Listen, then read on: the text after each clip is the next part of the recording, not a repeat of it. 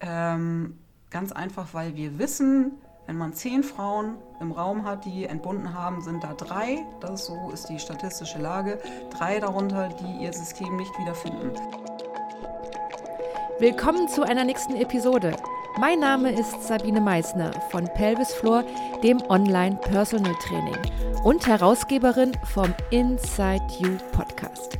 Ich bin Physio- und Beckenbodentherapeutin und bei mir erfährst du, was du als Frau wissen musst, dir aber noch keiner gesagt hat.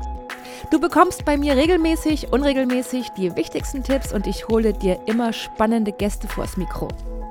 Heute habe ich Sabrina Nieland zu Gast. Sie ist eine sehr geschätzte Kollegin von mir, auch Physio- und Beckenbodentherapeutin, und sie ist mit einem Koffer in ganz Deutschland unterwegs. Was es mit dem Koffer auf sich hat, erfährst du in dieser Episode. Viel Spaß dabei! Sabrina, erzähl doch gerade mal ganz kurz, wer du bist, was du machst und was deine Ausbildung ist. Ja, hallo Sabine, vielen Dank für die Einladung. Äh, also ich bin Physiotherapeutin in Hamburg. Ich habe eine Praxis äh, für Schwangere und für Mütter. Also habe mich äh, auf die Problematiken von Frauen in der Schwangerschaft spezialisiert und äh, vornehmlich auch die Problematiken hinterher. Das heißt, ich habe größtenteils Frauen mit Problemen des Beckenbodens das ganze Spektrum, was es da so gibt. Und äh, Rektusdiastase ist ein großes Thema bei mir. Genau. Und ähm, dieses Wochenende darf ich wieder hier sein, um ein paar Frauen etwas über ihren Beckenboden näher zu bringen mit dem Beckenboden-Checkup. Ja, dann bist, sind wir schon beim Thema. Zum einen äh, der Checkup. Was stelle ich mir darunter vor? Was ist das, was du tust? Ja, der Beckenboden-Checkup sieht so aus, dass wir ähm, eine 1 zu 1 Situation haben. Das heißt, ich und die Frau, die etwas über ihren Beckenboden oder eben über ihren Bauch, über ihre Rektusdiastase wissen möchte.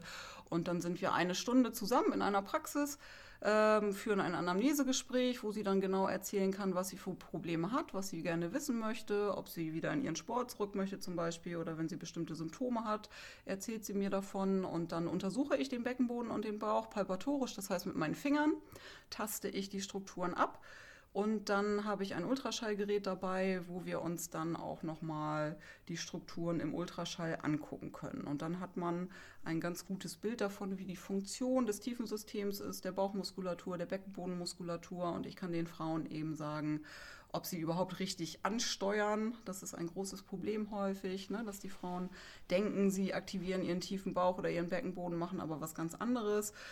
Ne? Oder ob man das vielleicht noch optimieren kann, ob es da irgendwelche ja, wirklich Befunde gibt, wo wir vielleicht auch mit Hilfsmitteln arbeiten sollten.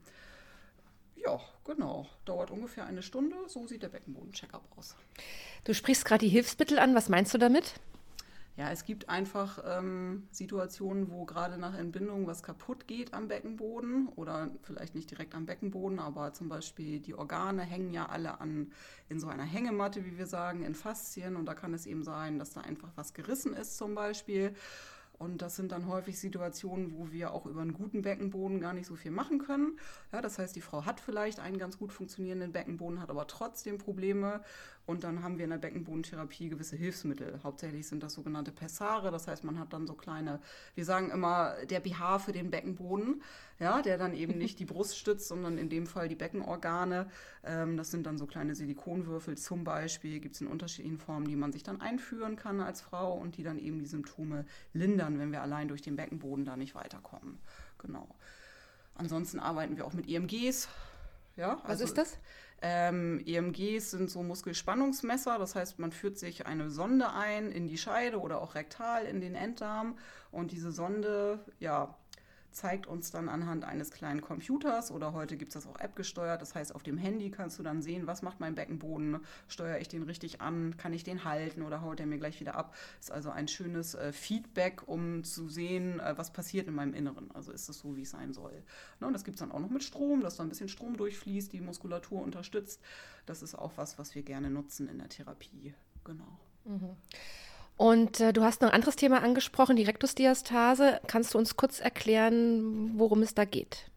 Ja, also die Frage ist ja immer, braucht man da jetzt zwingend den Ultraschall? Also man kann ja eine Diastase ganz gut palpieren auch. Also man muss jetzt nicht zwingend mit dem Ultraschall daran.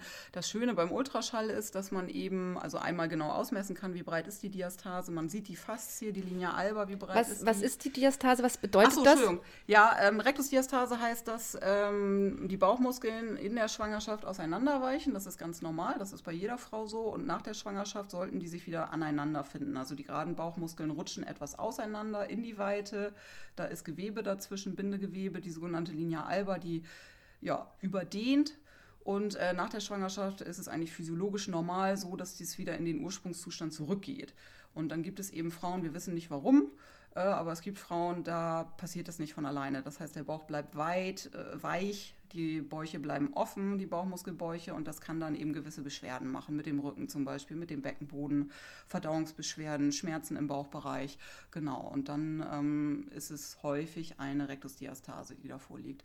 Und das kann man eben im Ultraschall sehr schön sehen. Das heißt, ich kann das darstellen, wie sieht dieses Gewebe aus zwischen den Bauchmuskeln, wie weit sind die auseinander, wie ja, beschädigt ist dieses Gewebe wie dick ist diese Faszie noch. Und ähm, das kann man alles, wie gesagt, auch wunderbar tasten. Das Besondere am Ultraschall ist, dass wir eben äh, die Bauchmuskeln schön darstellen können. Und das ist eben ganz wichtig bei der Rektusdiastase, dass man guckt, ob die Frauen ihren tiefen Bauch, ihren Transversusmuskel ansteuern können. Und das kann man sehr, sehr schwer palpieren.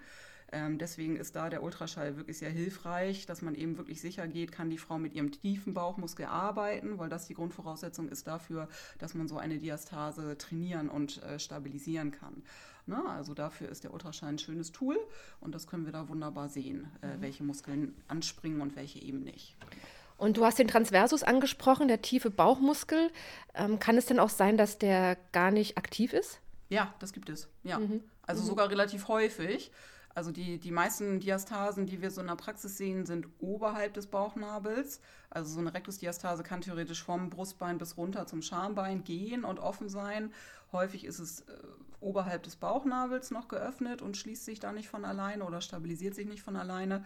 Und ähm, da ist es wirklich eben auch häufig zu sehen im Ultraschall, dass da genau auf dieser Höhe dann dieser tiefe Bauchmuskel, der Transversus, auch nicht anspringt. Ich sage immer, der liegt im Dornröschenschlaf. Ja, das heißt, die oberflächlichen Bauchmuskeln, die machen und tun.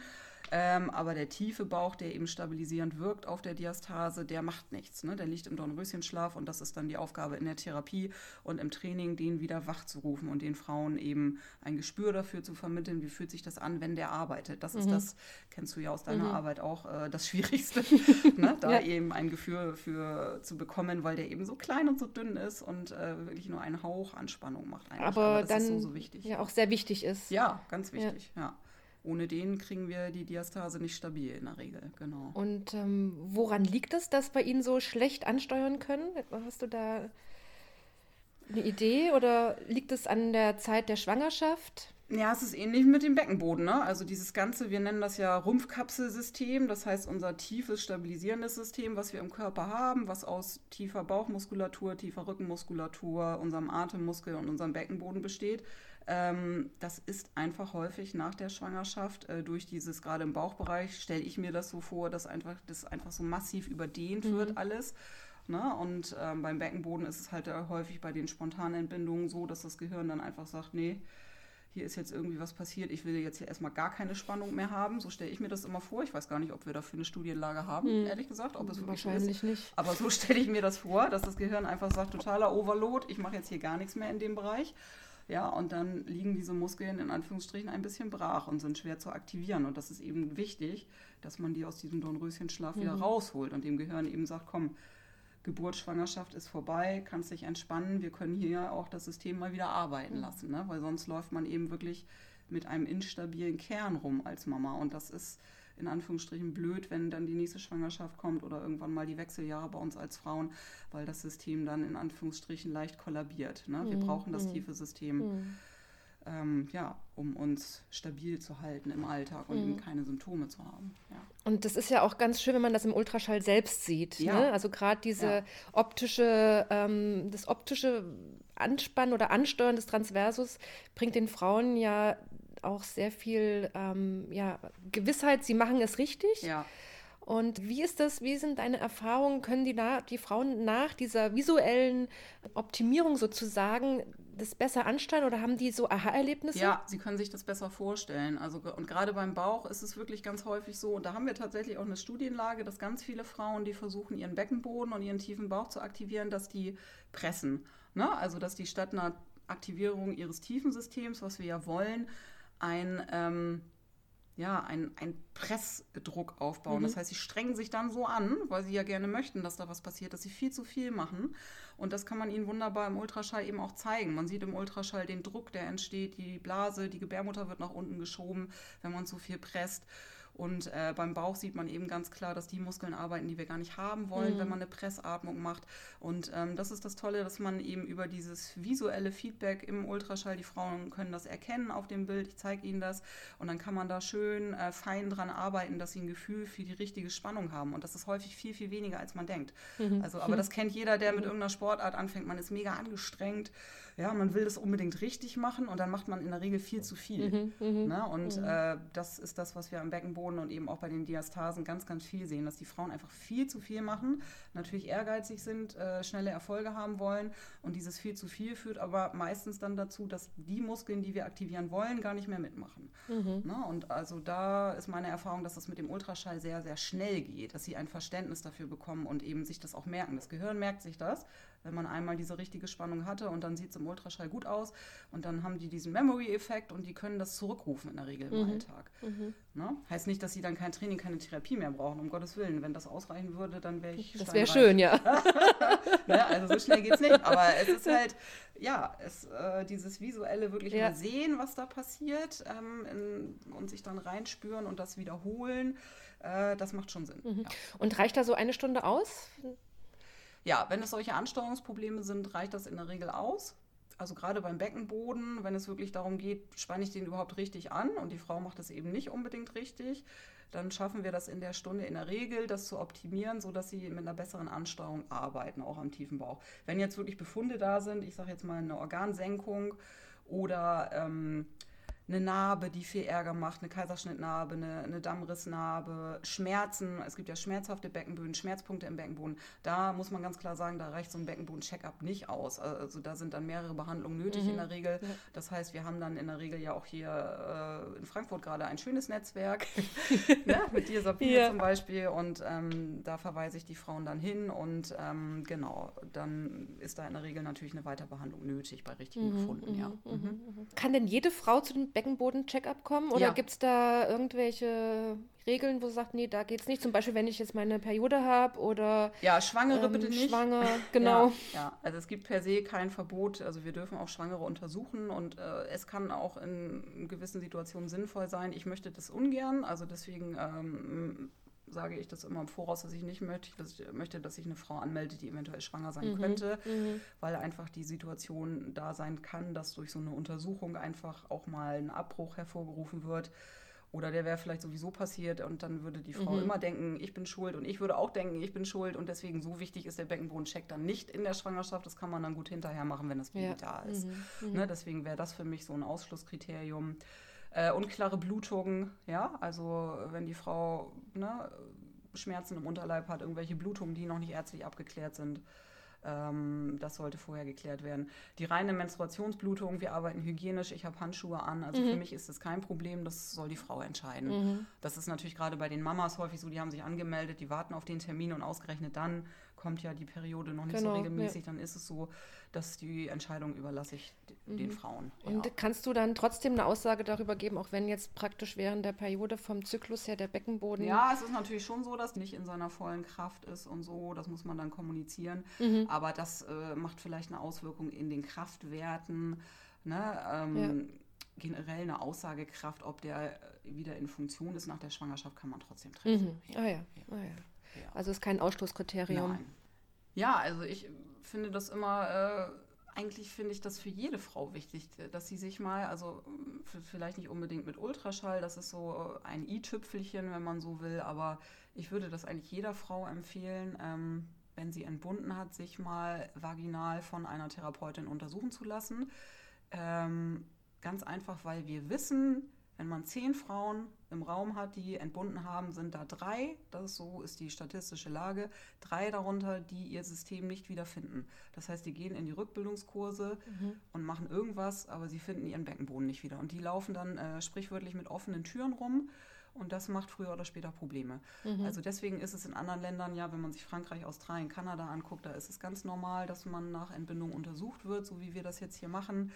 Ähm, da zahlen das die Krankenkassen auch dankbarerweise, ne, dass wirklich jede Frau ähm, in den Genuss, wenn man das so nennen will, so eines Checks kommt und eben weiß, ob alles in Ordnung ist oder ob sie noch ein bisschen mehr mit ihrem System arbeiten sollte. Mhm. Und deswegen finde ich das eigentlich für jede Frau äh, ja, wünschenswert, mhm. auch wenn keine Symptome da sind. Ich sage mal, der Beckenboden ist häufig ein Arschloch, ja, im Sinne von, der meldet sich nicht unbedingt, ne, wenn ein Problem da ist. Mhm. Und das sehe ich, ich habe ältere Frauen in der Praxis, die haben schon immer das Gefühl gehabt, ja, so ganz ist es nicht wieder. Und dann auf einmal haben die ihre Gebärmutter mhm. quasi in der Unterhose. Ja, mhm. das hört sich jetzt ein bisschen krass an, aber also es ist nicht so, dass der Beckenboden unbedingt immer Bescheid sagt, wenn er ein Problem hat. Der ist sehr leidensfähig, der hat sehr wenig Schmerzrezeptoren.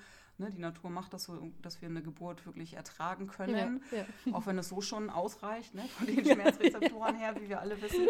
Ähm, aber deswegen, also das ist eine sinnvolle Geschichte und äh, das ist mein Anliegen, das ein bisschen voranzutreiben. Und ich hoffe, ich hoffe, dass wir immer mehr werden, äh, die das anbieten, mhm, sodass mhm. wirklich auch möglichst alle Frauen ähm, hoffentlich auch irgendwann mal Krankenkassen unterstützt in mhm so eine Untersuchung gehen können. Also es ist ja auch tatsächlich so, dass es sehr, sehr wenig ähm, Physiotherapeuten gibt, die einen Ultraschall machen oder auch Palpationsuntersuchungen, wobei es in der nahen Zukunft, denke ich, wird sich das ändern, weil doch sehr viel ausgebildet wird. Aber ja. trotz alledem ist es eigentlich noch zu wenig. Es ist definitiv ja. zu wenig. Also ja. ich merke das ja, ich bin ja deutschlandweit unterwegs mit meinen Check-ups und jetzt hier in Frankfurt habe ich dich, das ist super, aber ich bin ganz häufig äh, unterwegs und mache diese Beckenbodenuntersuchungen. Ich gucke dann, wir haben ja eine Liste, wo man seine Postleitzahl eingeben kann und gucken kann, ob es Therapeuten in der Nähe gibt, die zumindest palpatorisch arbeiten. Und ganz häufig ist es so, dass es da einfach niemanden gibt. Und ähm, mhm. ja, dann stehen die Frauen da mit ihrem Befund und wissen nicht, wo sie hingehen sollen. Also es gibt definitiv zu wenige. Ja, mm, ja. Mm. Aber es kommt. Also ich habe auch den Eindruck, gerade über die sozialen Medien und so, weil es halt doch immer mehr bekannter wird. Diese Tabus äh, brechen langsam auf. Die Frauen sprechen mhm. über ihre Symptomatiken. Und äh, dementsprechend ist es auch bekannter, dass es solche Möglichkeiten gibt. Und ähm, ich habe auch den Eindruck, dass es für mehr Therapeuten interessanter wird. Es ist mhm. was Spezielles, ganz klar. Man muss das irgendwie machen wollen, aber es ist was ganz, ganz Tolles und ja. Ähm, ja. es werden mehr, hoffentlich. Mhm. Wie bist du eigentlich äh, dazu gekommen, das zu machen? Ja, also ich komme klassisch aus dem orthopädischen Bereich. Orthopädisch-chirurgisch habe ich äh, 15 Jahre gearbeitet und habe eigentlich so klassisch die operierten Knie, Hüften, Rücken, Sportverletzungen behandelt und äh, war da in einer Praxis tätig, wo immer viele Schwangere und eben auch äh, Mütter mit kleinen Kindern dann aufgetaucht sind, mit diesen Beckenbodenproblemen auch, die ja häufig auch mhm. einen orthopädischen Zusammenhang haben. Also gerade so Hüftschmerzen, Rückenschmerzen kommen häufig vom Beckenboden. Und ähm, wir werden in unserer Grundausbildung in Deutschland nicht ausgebildet in der Beckenbodenuntersuchung. Also ja. das wird sich mhm. wahrscheinlich auch nicht ändern.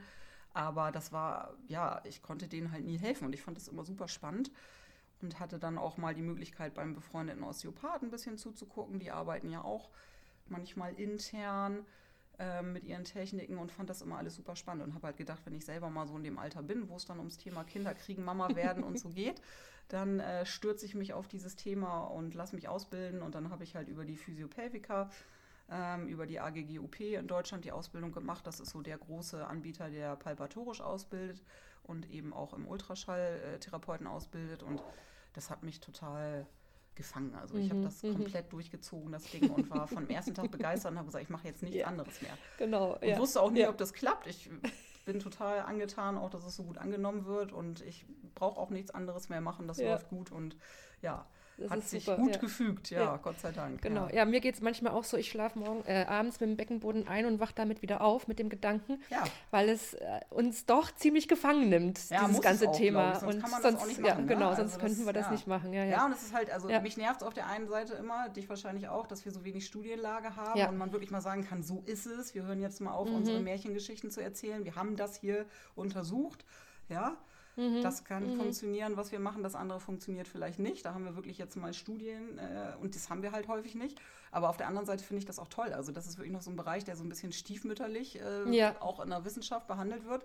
Und man hat eben, wenn man in dem Bereich tätig ist, selber die Möglichkeit, noch mal ein bisschen ne, was auszuprobieren und wird nicht gleich von irgendwelchen Studienergebnissen niedergeschlagen, ja. die irgendwie Gegenteiliges behaupten. Also man hat, kann sich da selber auch noch so ein bisschen verwirklichen in dem Bereich. Ja. Das finde ich ganz schön. Ja. ja, das stimmt. Und es ist genau. dankbar. Ne? Also die Frauen, die wirklich Probleme haben in dem Bereich, ähm, es kümmert sich keiner drum. Ne? Die gehen zum Gynäkologen und der sagt dann, ja, ne, komm mal wieder, wenn es schlimmer wird, dann kann man das operieren oder so, oder da kannst du eh nichts machen. Und also die rennen häufig von A nach B und die sind dann total dankbar, wenn da wirklich mal jemand ist und sagt, hier, ich gucke mir das an. Mhm.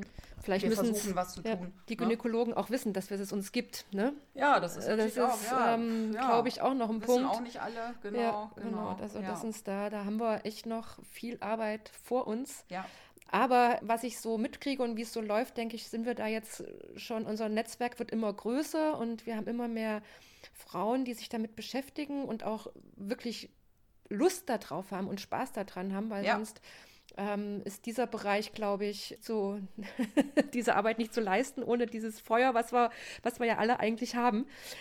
Hast du drei Sachen, auf die eine Frau achten sollte in ihrem Leben, wie sie ihren Beckenboden einfach ja schonen oder schützen kann oder die Funktion unterstützen kann. Gibt es da drei Sachen, die du jetzt den, den Hörerinnen mit auf den Weg geben könntest, die ja. dir besonders am Herzen liegen? Also das Wichtigste ist Alltagsverhalten. Ne? Also das, äh, egal ob ich als Frau entbunden habe oder nicht, unabhängig von der Schwangerschaft, wir haben da einfach eine Schwachstelle im Bereich des Beckenbodens mhm. und ähm, es ist wichtig, dass wir uns Körpermitte schon verhalten. Ja, da, da, das geht beim, wie hebe ich äh, eine Getränkekiste an los, ja, und äh, hört damit auf, was trage ich für Schuhe. Ja, also das, also das sind einfach so Sachen, wenn man sich damit mal ein bisschen beschäftigt, man kann sein System wunderbar schützen äh, über Alltagsverhalten und wenn man dann entbunden hat, finde ich es halt ganz wichtig, dass man sich Zeit gibt. Ja, das ist das. Ich bin in der Hamburger Innenstadt. Ich gebe da Kurse für die Rückbildungszeit, was ich immer wieder erlebe. Die jungen Mütter, ja, und ähm, die sind teilweise ja irgendwie um die 20 in den Kursen und man ist heute irgendwie genötigt, auch durch Social Media, dass man möglichst schnell wieder gut aussieht und in seinen Sport zurückgeht und so. Mm, und ähm, ja ja, also der Körper braucht ein bisschen Regeneration und das macht total Sinn, damit man hinterher wieder Spaß an seinem Sport hat. Wenn man so einen Frühstart macht, dann holt einen das irgendwann wieder ein, wenn man Pech mhm, hat. Mhm. Ne? Also ein bisschen ähm, Zeit dem Körper geben für mhm. die Rückbildungsmechanismen. Also Alltagsverhalten, Zeit. Ja, genau. Und was haben wir noch? Ähm, ja, ich, ich habe viele Frauen in der Praxis, die wirklich, die alle Kurse schon gemacht haben, die es gibt, ja, und die wirklich total verzweifelt sind und immer denken, sie machen irgendwas falsch. Und das finde ich auch mal wichtig zu sagen. Es ist wirklich, ich habe es vorhin schon mal gesagt, es gehen Sachen kaputt. Ja, und es kann ja. einfach sein, dass man einen Befund hat, den kann man mit dem besten Beckenboden, mit dem besten Bauch nicht wegtrainieren. Das geht einfach nicht. Ja, und ähm, Deswegen sich wirklich Fachleute suchen, geh in ein Beckenbodenzentrum, wenn eins in der Nähe ist, lass einen ordentlichen Befund machen oder geh zum Beckenbodenphysio. Und wenn dann so ein Befund da ist, dann musst du das aus dem Kopf kriegen, dass du das Thema irgendwann loswirst. Ja? Mhm, dann muss man mhm. vielleicht tatsächlich, wie gesagt, mit Hilfsmitteln mhm. arbeiten.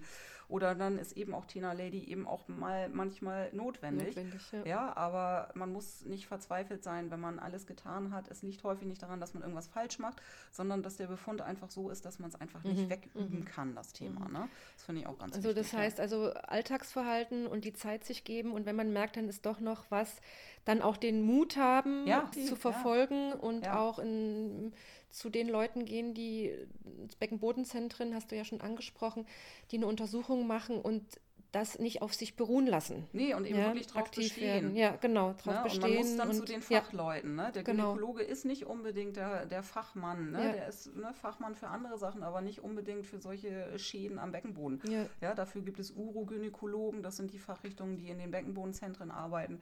Dann gibt es eben die Beckenbodentherapeuten und so. Also es gibt Ansprechpartner für diese Probleme. Mhm. Ne, wenn man sich irgendwie nicht äh, ja, verstanden fühlt, dann lohnt es sich nochmal weiter zu gucken, mhm. definitiv, mhm. ja. Sabrina, wie kann man dich denn erreichen? Also du tingelst ja durch Deutschland mittlerweile hoch und runter, von Norden in den Süden, quer, links und rechts. Ähm, ja, nicht jedes Wochenende, aber genau. Du kannst nicht alles abgen und ähm, ich, wir, haben, wir haben ja schon gesprochen vorher, der Bedarf ist riesig und du schaffst es eigentlich alles auch nicht alleine. Aber ähm, wenn, wenn sich jetzt jemand an dich wenden will, in welchem Einzugsbereich bist du denn und ähm, wie kann man mit dir in Verbindung treten? Ja, ich habe eine Website, das ist die äh, www.mamath, also m-a-m-a-t-h.de Seite. Warum heißt das überhaupt? Das, woher kommt das? Das ja, wollte ich dir schon die ganze äh, Zeit fragen. Steht eigentlich für Mamatherapie. Ah, Mamatherapie. so ist das ah, mal entstanden. Okay, ja. Ja, viele sagen, es hört sich nach was Mathematischem an, aber es steht eigentlich Mamath also für von wegen Mathe? Ja, ja, ja, genau, MMF. Oder neulich bei Instagram hat jemand geschrieben, ich war bei Mamamat. Auch nicht schlecht. Hier, hier, der Mamamat. Ja. ja. Der Mama-Automat. Ja. Aber auf jeden Fall, äh, da gibt es unter www.mamath.de, da gibt es ein Kontaktformular, da könnt ihr mich jederzeit gerne anschreiben. Da findet ihr auch meine Telefonnummer, da kann man auch mal telefonieren. Ich bin, wie gesagt, in Hamburg. Ich biete regelmäßig Check-ups im Norden, im norddeutschen Raum an. Ähm, in Hamburg gibt es feste Termine, wo ihr euch einbuchen könnt, auch in der Innenstadt. Ich bin ein bisschen weiter außerhalb mit der Praxis.